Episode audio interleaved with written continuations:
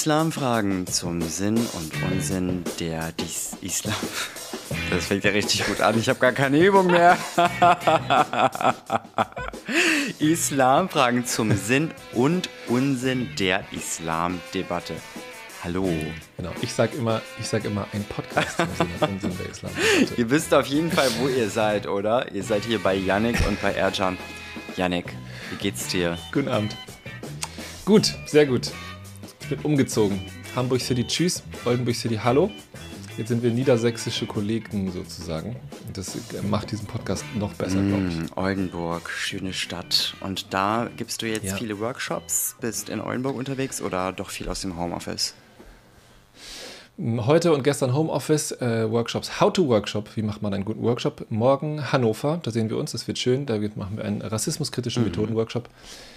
Ähm, ja, und sonst, eigentlich hat sich nicht so viel getan an meiner beruflichen Situation. Ich bin weiterhin einfach unterwegs im Lande, äh, und die Aufträge kommen so Hannover, Berlin, Kassel, was so. Mhm. Wer so über Rassismus reden möchte und über Islam und über Islamdebatten und, und so weiter. Perfekt. Mein September war auch spannend. Ich bin Teil eines Autorinnenkollektivs Post-Migrant Writers heißt das. Und in diesem ja. Monat haben wir uns beschäftigt mit dem großen Thema Erinnerungskultur. Und deswegen mhm. ist diese Folge ganz besonders, denn sie wird zum einen als Islamfragen-Podcast-Folge für euch ausgestrahlt und des Weiteren auch im Post-Migrant Writers Podcast mit ausgestrahlt. Also wir hoffen, wir finden mit dieser Folge ganz viele neue Hörerinnen und Hörer. Erinnerungskultur. Yannick, was fällt dir ein, wenn du diesen Begriff hörst? Deutschland fällt mir ein, deutsche Identität, deutsche Geschichte, äh, Selbstüberschätzung, ähm, die Idee, wir haben das alles richtig gut gemacht. Ähm, auch die, auch die, die Überzeugung meinerseits lange Zeit, wir hätten das alles richtig gut gemacht. Also ich bin auch aufgewachsen, glaube ich, äh, und war in der Schule mit der Idee, kein Land der Welt äh, kann sich so gut erinnern und hat so gut aufgearbeitet, was es hinter sich hat, glaube ich. Und ähm, ja, Surprise, vielleicht ist doch nicht alles Gold, was glänzt in der deutschen Erinnerungskultur. Ähm, ja, Antisemitismus ist natürlich ein ganz, ganz großes Stichwort. Zweiter Weltkrieg, Shoah, Holocaust. Äh, das sind so vielleicht so ein paar verschiedene Schlagworte oder erste Gedankenfetzen, die so bei mir, bei mir unterwegs sind. Wie seid ihr auf das Thema gekommen? Was, was, was bewegt euch dabei? Wir sind auf das Thema gekommen, weil wir alle internationale Geschichte haben, beziehungsweise weil wir alle einen mhm. Migrationskontext haben. Das ist das Besondere an Post-Migrant Writers, an diesem Kollektiv. Und wir denken, dass Erinnerungskultur zum einen super wichtig ist und des Weiteren es einfach notwendig ist, viele Gruppen, die nicht gesehen werden, also vulnerable Gruppen und marginalisierte Gruppen, das heißt an den Rand der Gesellschaft gedrängte Gruppen, auch diese Personen zu sehen. Insbesondere auch beispielsweise die GastarbeiterInnen. Das war in diesem Projektmonat September 2022 ein großer Themenbereich. Und wenn ich an mhm. Erinnerungskultur denke, frage ich mich auch, ja, wo beginnt die denn eigentlich? Unser deutsches Grundgesetz wurde geschrieben mit einem Blick zurück auf eine Zeit, damit das nie wieder passiert und damit wir trotz unserer Unterschiede gut miteinander leben können. Es gab keine Stunde Null. Es gab keinen Reset-Knopf, der gedrückt worden ist und plötzlich waren alle, die vorher Nazis waren, nach 45, also nach Ende des Zweiten Weltkrieges, nicht mehr Nazis. Wo fängt denn für dich Erinnerungskultur an? Ja, gute Frage. Also vielleicht wenn ich ganz, ganz groß ausholen äh, wollte, dann würde ich sagen, vielleicht ist, ist, Erinnerungskultur einer der ganz großen Punkte, die uns Menschen von Tieren mhm. unterscheidet. Mhm. Also mit der, wir können uns erzählen, wer wir sind. Wir können darüber nachdenken, wer wir sind und wir können es uns, uns erzählen und uns weitergeben. Und ich glaube, mal ein bisschen weit aus dem Fenster gelehnt, würde ich mal behaupten, seit, seit, seit Menschen diese Kommunikationsfähigkeit haben, nutzen sie sie auch, um sich zu erzählen, wer vor ihnen da war und was die vor ihnen gemacht haben und in welcher Beziehung sie zu ihren Vorfahren stehen. Ja, also letztlich, äh, letztlich ist ja, ist ja unsere Identität, die Frage, wer sind wir, ein Produkt dessen, wie wir unsere, unsere Geschichte erinnern und wie wir uns erzählen, was wir halt vorher gemacht haben und wer vor uns kam. Ne? Also wir kommen ja alle nicht in, in ein Nichts, sondern wir kommen ja alle in etwas prall gefülltes, wenn wir über Kultur, Identität und, und Geschichte und so weiter denken. Da ist ja unglaublich viel. Und all das erfahren wir ja aber nur, weil es uns erzählt wird auf die eine oder andere Art und Weise. Und ja, jetzt könnte man sagen, das zu kultivieren ist dann Erinnerungskultur, also da irgendwie eine Struktur reinzubringen vielleicht, verdient dann den Namen Erinnerungskultur. Mhm. Denke ich. Der Antisemitismus spielt in unserer deutschen Geschichte, insbesondere wenn wir uns das letzte Jahrhundert angucken, eine ganz besondere Rolle. Antisemitismus ist natürlich keine deutsche Erfindung, Auschwitz als Tötungsmaschinerie aber schon. Würdest du trotzdem sagen, dass es notwendig ist, auch noch andere, weitere Geschichten in unserer Erinnerungskultur ja, zu erzählen oder zu etablieren? Geht es auch dir so, dass du vermisst, dass beispielsweise die Geschichte der GastarbeiterInnen, die natürlich in keiner Weise zu vergleichen ist mit der Shoah, das möchte ich hier ganz besonders betonen, dass diese Geschichten noch genauer erzählt werden müssen und wenn ja, warum? Ja, äh, ich glaube schon, dass also man kann einerseits kritisch, vielleicht machen wir das noch, vielleicht auch nicht und heben uns das für eine andere Folge auf, äh, also kritisch darüber nachdenken, wie denn der Shoah überhaupt gedacht wird. Also allein das ist schon sehr, sehr, sehr zu kritisieren. Ich habe da sehr viel von Max Czolek äh, gelernt, unter anderem und seinem wunderbaren Buch Desintegriert euch. Aber ähm, genau, das Gedächtnistheater angelehnt an, an einen anderen Denker, den ich gerade, der Name, dessen Name mir entfallen ist. Aber äh, also man könnte darüber kritische Worte verlieren und man könnte die Frage aufwerfen, die du gerade aufgeworfen hast, nämlich müssten wir uns nicht eigentlich noch an viele andere Sachen auch erinnern?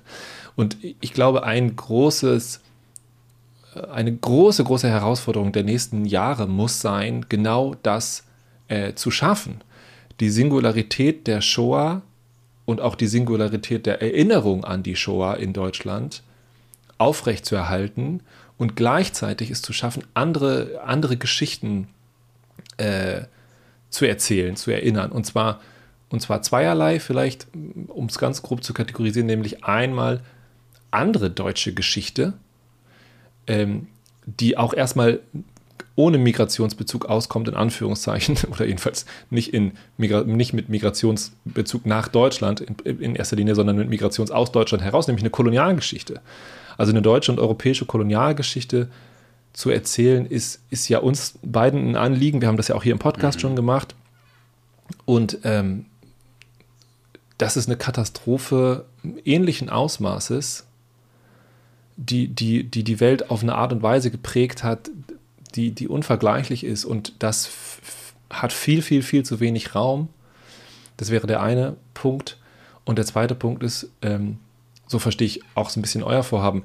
Es gibt viele Menschen in, in Deutschland inzwischen und seit langer, langer Zeit, die ganz viele andere Geschichten, Erinnerungen auch mitbringen. Und somit gehören auch diese Geschichten zur, zur deutschen Erinnerungs, zum deutschen Erinnerungshorizont mhm. oder müssten sie zumindest gehören. Ähm, und auch das, also ich, ich, ich müsste, glaube ich, mein Gehirn sehr zermartern, wenn ich, wenn ich, wenn ich mich auf die Suche machen würde nach danach, wo sowas irgendwo im öffentlichen Raum diskutiert wird. Also käme ich auf nichts, glaube ich. Wo wird quasi migrantische Geschichte erinnert? Keine Ahnung. Lass uns in unserem Bestreben, in unserem Anspruch, diese Erinnerungskultur zu reflektieren, nochmal kurz zurückspringen. Und zwar an das Ende des 19. bzw. an den Beginn des 20. Jahrhunderts. Yannick, mhm. wo und wann und überhaupt hast du in der Schule gelernt, dass beispielsweise ein deutscher Genozid auf afrikanischem Boden passiert ist? Gar nicht. Gar nicht habe ich das gelernt. Ich kenne auch niemanden, der das gelernt hat. Wenn wir heute uns angucken, welche, welche, äh, welchen Raum koloniale Geschichte in Geschichtsbüchern hat, gab es erst vor einem Jahr, glaube ich, nochmal so eine Analyse, eine Studie dazu. Man hat man die drei großen Verlage angeschaut.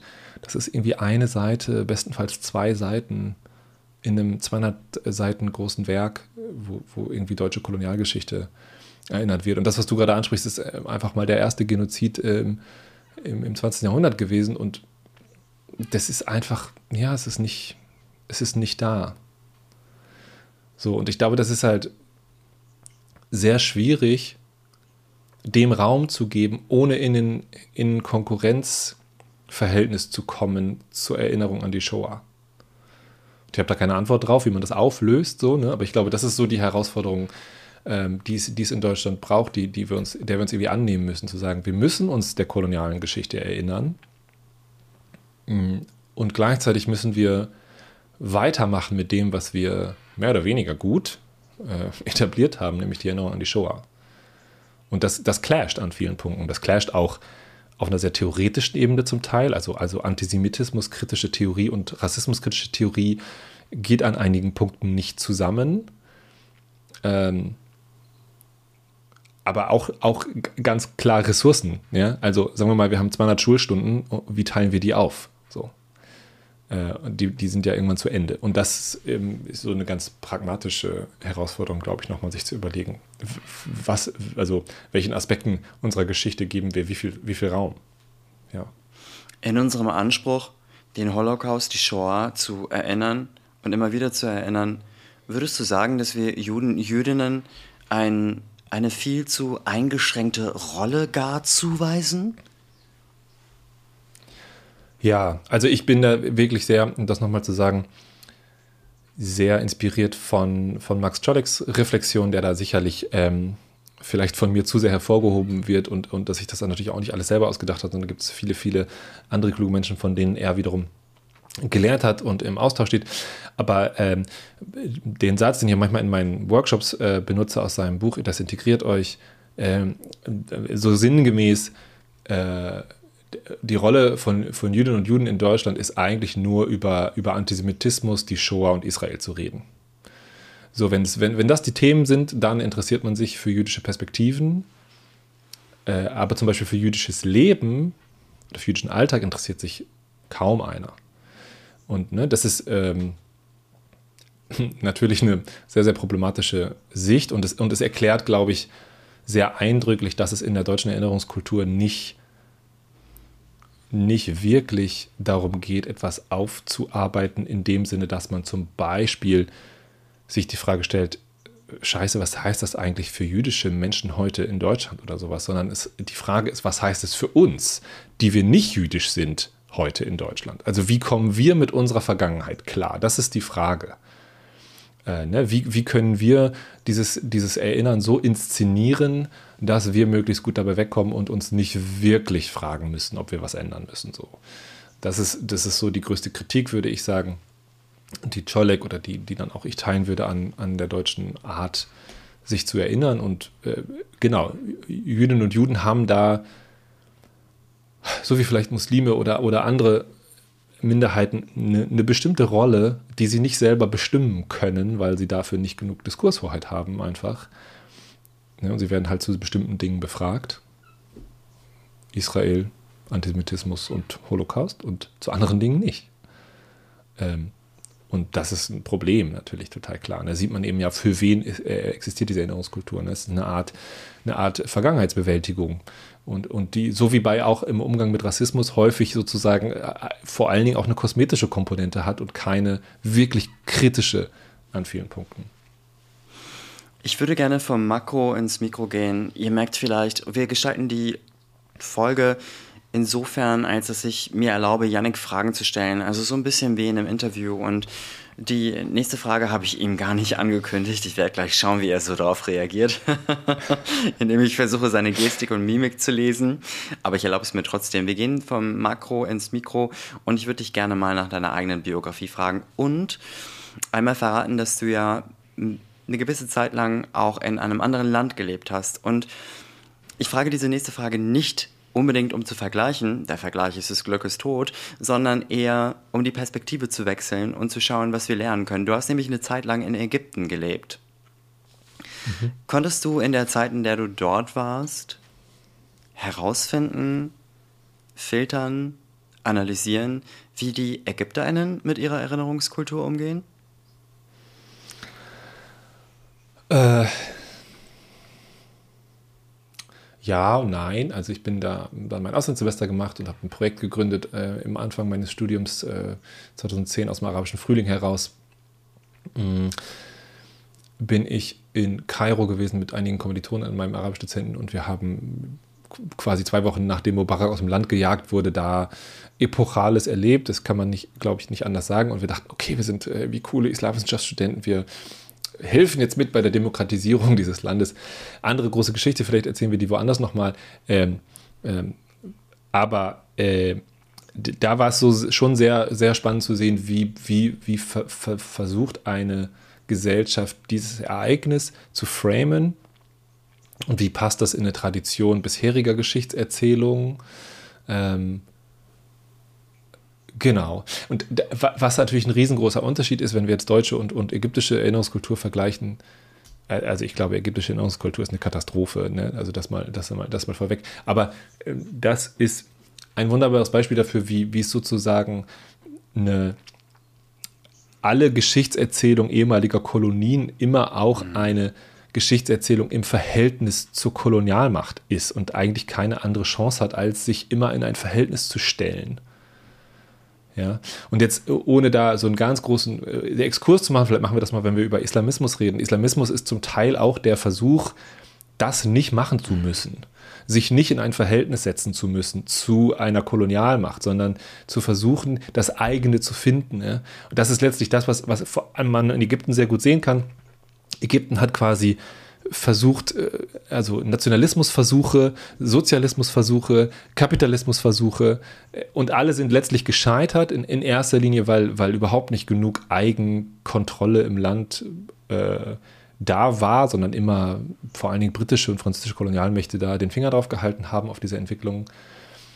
Ähm, und und in, innerhalb dieses Kontextes ist, ist der Islam eigentlich der Versuch oder, oder eine Antwort darauf, äh, dass all diese anderen Sachen gescheitert sind. Ne? Also zu sagen, wir können uns auf den Islam zurückbeziehen, das ist die Geburtsstunde auch des Salafismus, nicht des Salafismus, von dem wir heute reden, sondern des ursprünglichen Salafismus, der, der halt gesagt hat, okay, wir, wir beziehen uns auf, auf das, was Islam genuin eigentlich ist und das erlaubt uns, ohne Westreferenzen auszukommen. Wir müssen uns nicht mehr in ein Verhältnis zum Westen stellen, sondern wir können eine eigene, unabhängige Geschichte erzählen müssen uns nicht vergleichen. Und das gibt, dafür muss man gar nicht definieren, was für ein Islam eigentlich. Das, deswegen ist es äh, auch erfolgreich natürlich. Aber das sind so die Geburtsstunden islamistischer Bewegungen, der Muslimbruderschaft auch und so weiter. Wenn ich an Erinnerungskultur denke und insbesondere auch an die Arbeit in den Schulen, denke ich auch immer wieder an einen gewissen Verdruss und mhm. ich persönlich, ich glaube nicht daran, dass es gut ist, dass wir diesen Verdruss einfach wegnegieren. Ich weiß, dass es gewisse Politiker gibt, äh, gewisse rechte Politik Politiker gibt, die diesen Verdruss wirklich auf die Spitze treiben und mit unsäglichen Aussagen wirklich so eine Form von Geschichtsveränderung vornehmen wollen. Das finde ich absolut widerwärtig. Aber mhm. wie gehst du denn mit so einer Form von Verdruss um, wenn du rollende Augen siehst, sowas wie im Sinne von, ach nee, nicht schon wieder der Zweite Weltkrieg, müssen wir das denn schon wieder durchkauen? Was löst das in dir mhm. aus? Ich glaube, das ist eine, das ist eigentlich gar nicht die Wahrheit. Also äh, auf zweierlei, in zweierlei Aspekten ist es nicht die Wahrheit. Nämlich erstens reden wir in den deutschen Schulen gar nicht so viel über die Shoah und den Zweiten Weltkrieg, wie immer alle tun. Mhm. Also wenn man sich gerade den, den, Lehrplan anguckt, ist, das ist nicht so omnipräsent, wie immer alle tun. Ich habe das auch nachgeredet äh, in vielen meinen Workshops, dachte immer, ja, schon wieder Zweiter Weltkrieg und so und machen wir rauf und runter und so. Aber äh, das ist einfach nicht so. Also der ist dann doch relativ überschaubar. Ähm, und, und ich glaube, ein Teil des Verdrusses rührt auch daher, dass wir immer so tun, als wäre es so viel da und es wäre so omnipräsent. Äh, ähm, deswegen habe ich mir abgewöhnt, das sozusagen so zu disclaimen, wenn ich über Geschichte rede im Allgemeinen. Ich sage dann nicht, äh, sorry, ich muss jetzt eine Geschichtsstunde machen. Das habe ich eine Zeit lang gemacht, weil ich dachte, okay, damit nehme ich sozusagen das Problem raus, sondern ich versuche das anders zu frame. Ja? Ich versuche zu sagen, so, und so wie ich es jetzt gerade am Anfang gemacht habe, im Grunde, wir sind im Grunde ein Produkt, Produkt unserer Geschichte oder ein Produkt dessen, wie wir uns unserer Geschichte erinnern. Und um zu verstehen, wer wir sind, müssen wir verstehen, wer wir waren. Sonst kommen wir überhaupt nicht weiter. Und deswegen ist es super, super hilfreich, in Geschichte zu gucken und uns da äh, belehren zu lassen, im, im, um mal eine Formulierung zu benutzen. Ähm, genau.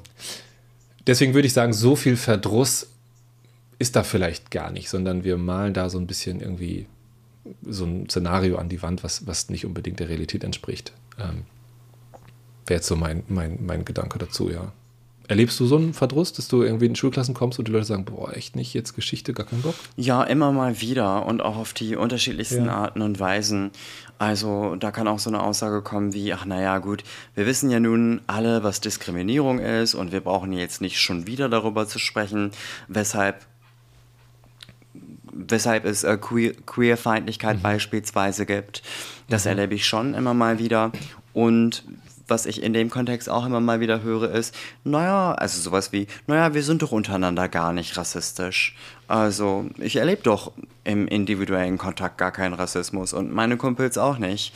Und da ist es natürlich wichtig, dass auch wenn Menschen meinen, dass sie auf der individuellen Ebene keinen Rassismus erleben oder dass ihre eigenen Freunde nicht rassistisch angegriffen werden und diese Freunde das dann bestätigen, dass es trotzdem auch nochmal eine strukturelle bzw. eine institutionelle Wahrheit gibt, die mit Zahlen belegbar ist, wie beispielsweise, mhm. dass Menschen mit nicht deutschen Namen viel schwieriger, erwiesenermaßen viel schwieriger, einen Job bekommen oder eine Wohnung bekommen. Diese Realität ja. gilt es auch anzuerkennen. Also was, was das angeht, sozusagen, dass ähm ist natürlich ein weiterer wichtiger Aspekt von Erinnerungskultur. Ne? Wir, wir haben uns auf eine Art und Weise erinnert an unsere Vergangenheit, äh, die, äh, die ja in erster Linie aus Abwehr bestand, ganz, ganz lange. Also ich weiß nicht, wann gab es diese US-amerikanische Serie Holocaust, die, die, ja im Grunde so ein bisschen so ein Anfang ist, überhaupt für eine deutsche Gesellschaft äh, sich damit auseinanderzusetzen, was da eigentlich wirklich passiert ist. Und bis dahin war es so eine Pseudo-Idee eines, eines Schlussstriches, den du ja vorhin schon dekonstruiert hast, wo du gesagt hast, das hat es einfach nicht gegeben. Aber so, okay, das war blöd, das war ganz, ganz schlimm, das machen wir nicht mehr. Ähm, und auch heute gerade wieder in, in der Multiplikatorenschulung, die ich gegeben habe, und ich gefragt habe, was ist euer Zugang eigentlich zum Thema Rassismus, waren, glaube ich, äh, weiß nicht, zwölf Teilnehmende und fünf oder sechs davon haben erstmal eine Beziehung zum Nationalsozialismus hergestellt und zum Antisemitismus. Äh, und daraus, also die Art und Weise, wie wir uns dessen erinnert haben, sagt halt, das war das absolut Böse Hitler, die Nazis, das war das absolut Böse. Das haben wir überwunden, das haben wir hinter uns gelassen, im Gegensatz zu vielen anderen, so denken wir. Und, und wir sind so überzeugt davon, äh, dass, dass wir gar nicht in der Lage sind, darüber nachzudenken, was davon noch da ist. Bei uns. Externalisieren können wir es wunderbar. Die AfD und so, alles ganz schlimm. Aber, aber wo wir selber Rassismus verinnerlicht haben, das, das fällt uns unglaublich schwer als Gesellschaft äh, ähm, anzuerkennen oder, oder überhaupt äh, dafür offen zu sein, das zu erforschen. Und das hat einfach sehr viel damit zu tun, dass wir denken, okay, Rassismus, das waren die Nazis, das war böse, das haben wir überwunden und äh, jetzt sind wir ganz viel weiter. Und heute, heute sagt man das ja alles nicht mehr und man macht das alles ganz anders und ähm, so. Ja, und das, das, äh, also, das macht das Reden über Rassismus in Deutschland extrem schwierig. So, weil, weil diese Abwehrreaktion enorm ist. Ich habe natürlich keinen direkten Vergleich zu, zu US-amerikanischen Diskurs oder einem englischen oder französischen oder so. Aber so wie ich das verstehe, gibt es da schon Unterschiede im, im, Sprechen über Rassismus, weil es, weil es nicht diese, dieses, diesen Abgrenzungsreflex zur, zur eigenen Geschichte gibt in diesem Ausmaß. Ja. Lass uns doch mal in diesen jetzigen Moment gehen, in, in die letzten zwei, drei, vier, fünf Jahre.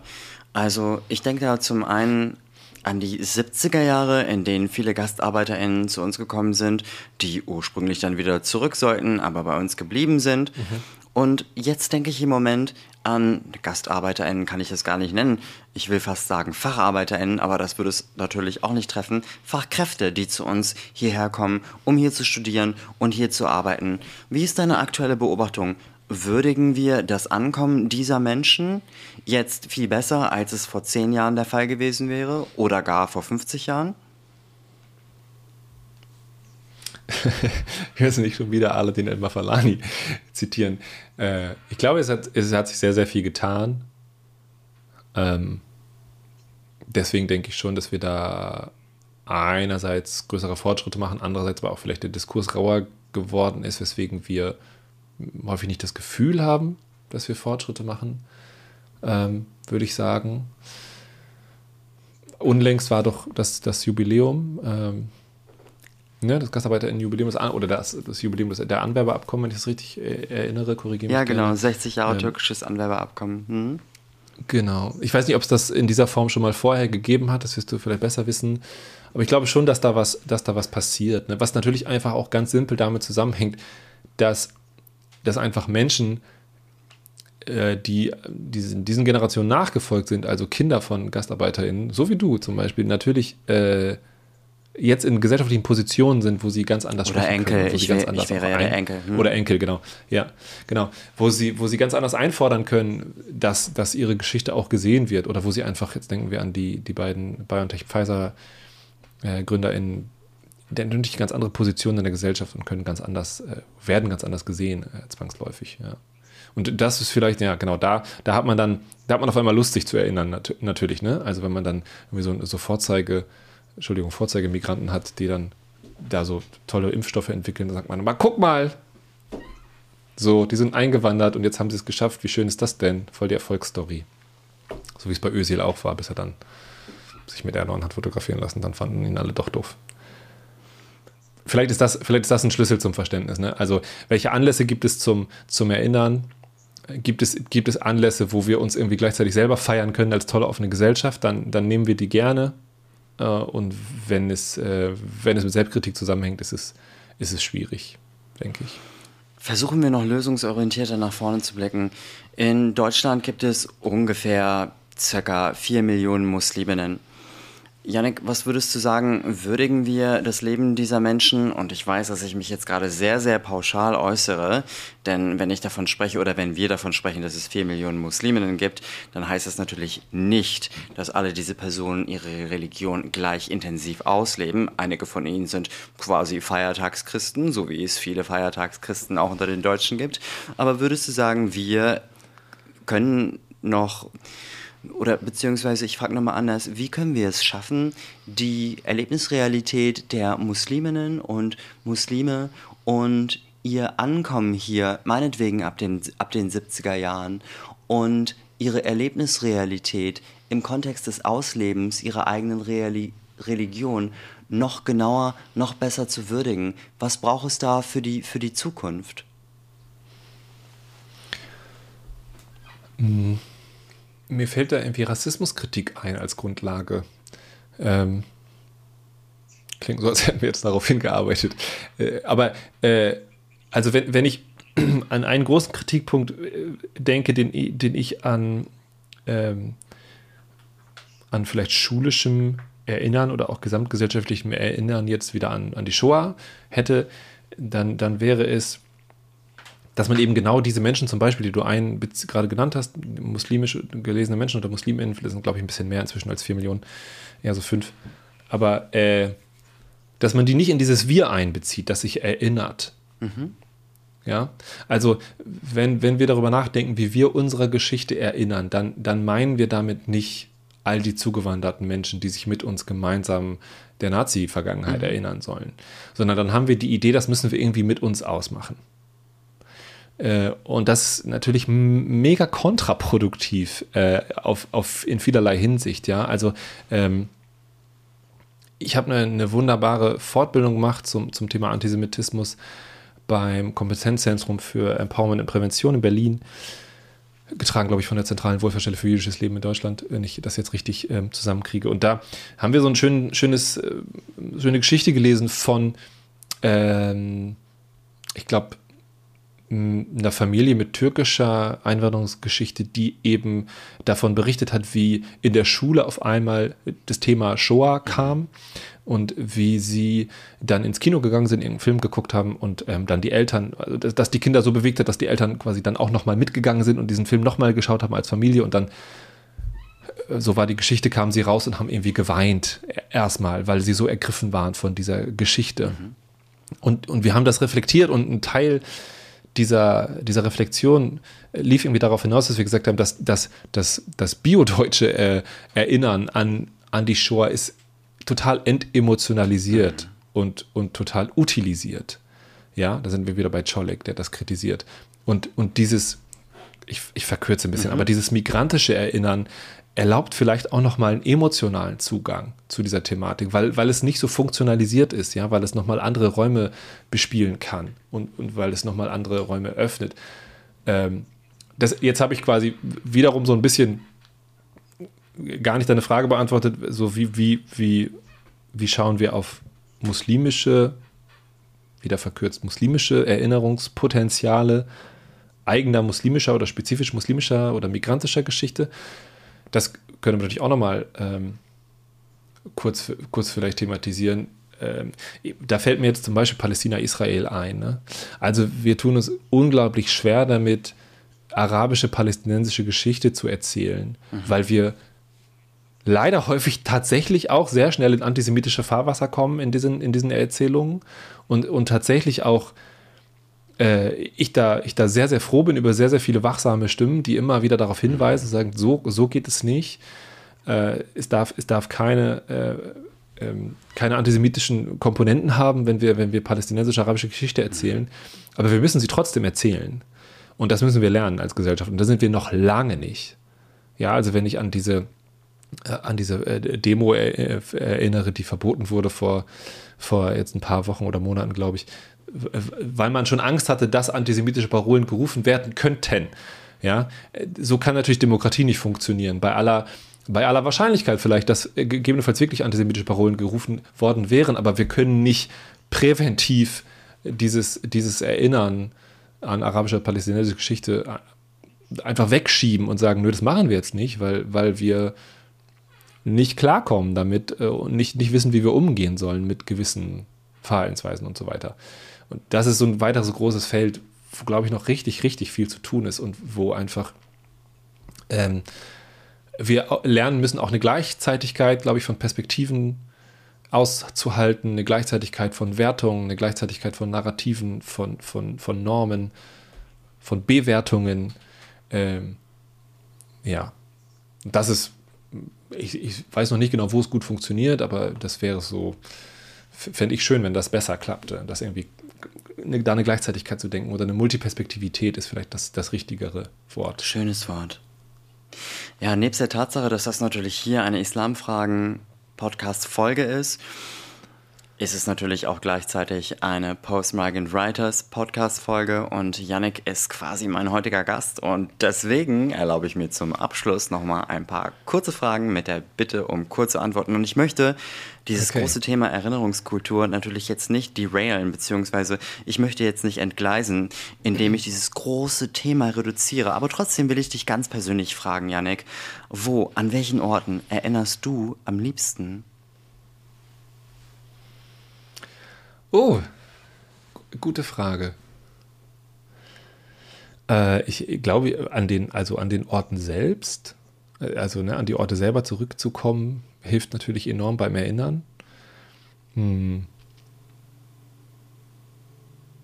Sonst würde ich sagen, hat das wenig mit physischen Orten zu tun, sondern eher mit, mit, äh, mit inneren Einstellungen oder äh, Räumen, die man sich macht, um zu erinnern.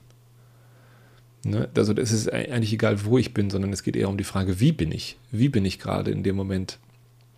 Und dann braucht es Ruhe, vielleicht ein Glas Wein und gute GesprächspartnerInnen. Und dann, äh, dann erlaubt es mir, glaube ich, gut, gut zu erinnern. Ja. Welche Kulturwerkzeuge, welche Kulturformen, welche Kulturentitäten helfen dir ganz besonders gut beim Erinnern? Alles, was erzählt. Also ich bin extrem fasziniert von, von, der menschlichen, von dem menschlichen Hang dazu, Geschichten zu erzählen. Ähm, ich versuche das, ich habe es ja vorhin schon gesagt, ne, Kultur ist im Grunde eine Erzählung darüber, wer wir sind. Und ich versuche auch so Bildung zu machen, indem ich Geschichten erzähle, ähm, weil wir uns die besser merken können, weil, weil, weil das unser Leben irgendwie erfüllt. Und ich erwische mich regelmäßig dabei, wie ich einfach glücklich bin darüber, dass es Geschichten gibt und dass es Erzählungen gibt und dass das so viel Raum hat in, in meinem Leben auch. Ähm, und überall da, wo erzählt wird, jetzt ganz praktisch einfach Bücher, Dokumentationen, äh, Geschichten. Also ich tauche gerne da ein und, und versetze mich irgendwie, versuche mir vorzustellen, versuche ein Gefühl zu entwickeln. Und dann vielleicht auch doch nochmal physische Orte, sowas wie, sowas wie Kirchen, große Kirchen, wo ich mir vorstelle, wie beeindruckt ich von gewissen Bauten bin und mir dann vorstelle, wie beeindruckt vor 500, 600, 700, 800 tausend Jahren Menschen waren, die in diesem Gebäude gestanden haben. Ja, das hilft. Und äh, ja. Woran sollten wir uns, wir als Nation, als Bevölkerung, an wen, wessen Perspektiven sollten wir uns deiner Meinung nach noch viel intensiver erinnern müssen?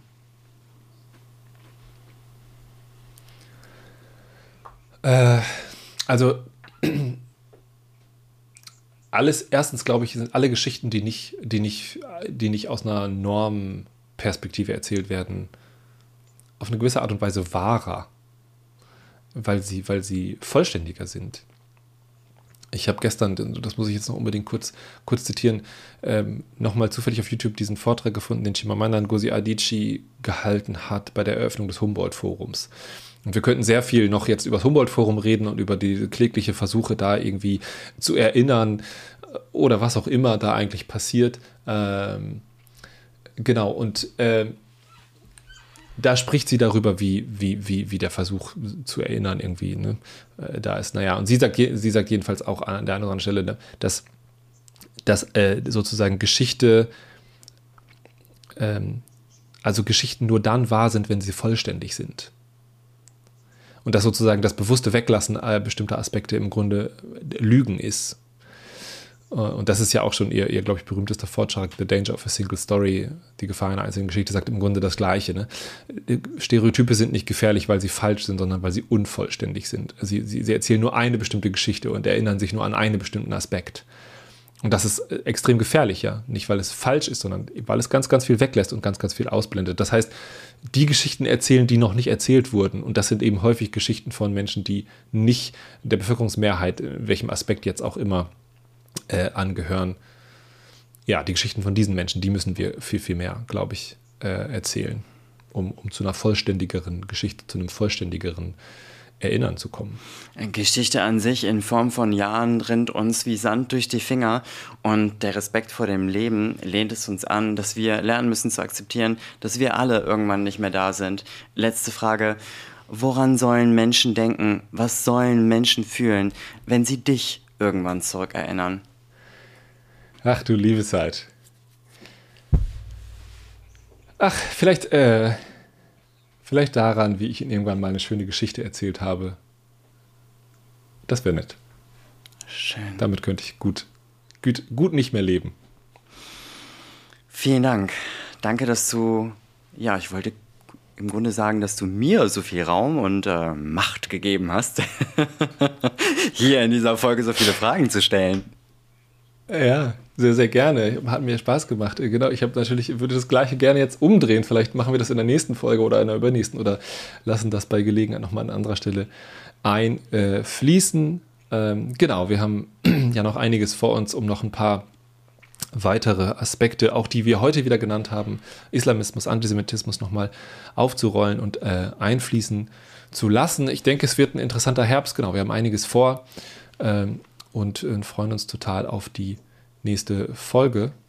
Ähm, aber erstmal viel Spaß mit dieser und vielen, vielen Dank fürs Zuhören. Vielen Dank fürs Zuhören. Ihr könnt diese Folge unter anderem bei Instagram unter dem Profil von den Postmarket Writers hören, Postmarket Writers Hannover, aber natürlich auch überall, wo Podcasts zu hören sind. Islamfragen Podcast bei Spotify, bei YouTube und unser Instagram-Account ist Islamfragen Podcast und wir freuen uns, wenn ihr Tipps, Ratschläge habt und wenn ihr diesem Podcast, wenn ihr dieser Podcast-Folge einen Like gebt und diese Folge auch teilt. Vielen Dank und bis zum nächsten Mal. Thank you.